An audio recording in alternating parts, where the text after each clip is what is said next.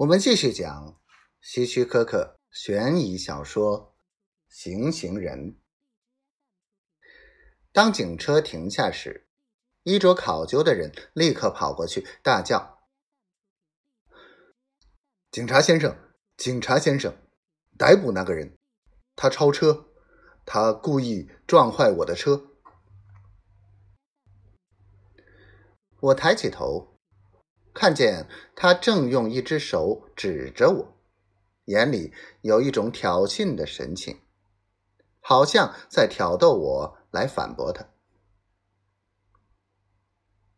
冷静，安伦先生，我们会处理的。一位警察说：“如果我打算争论一番，那看来我得改改想法了，变得识相一点。”警察认识他，他是安伦先生。他的话当然有力的多。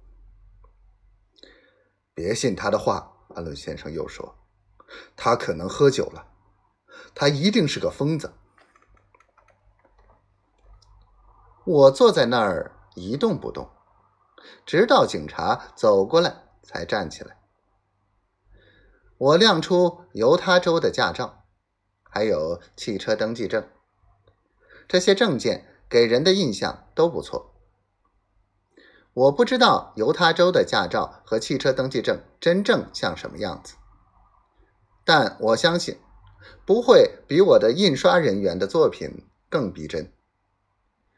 仿照其实并不必要，因为东部的人都少有知道真驾照像什么样子。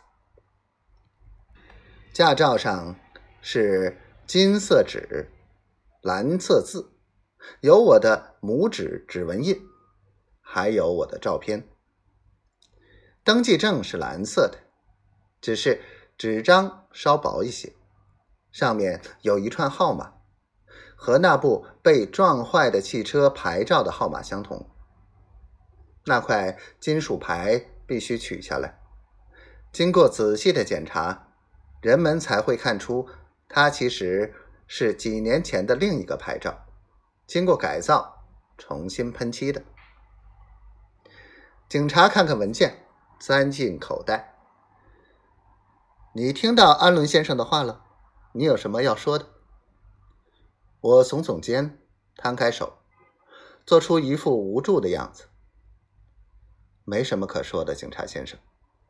我想，就像安伦先生所说的。我经过的时候是挡了他一点路，不过那不会造成车祸。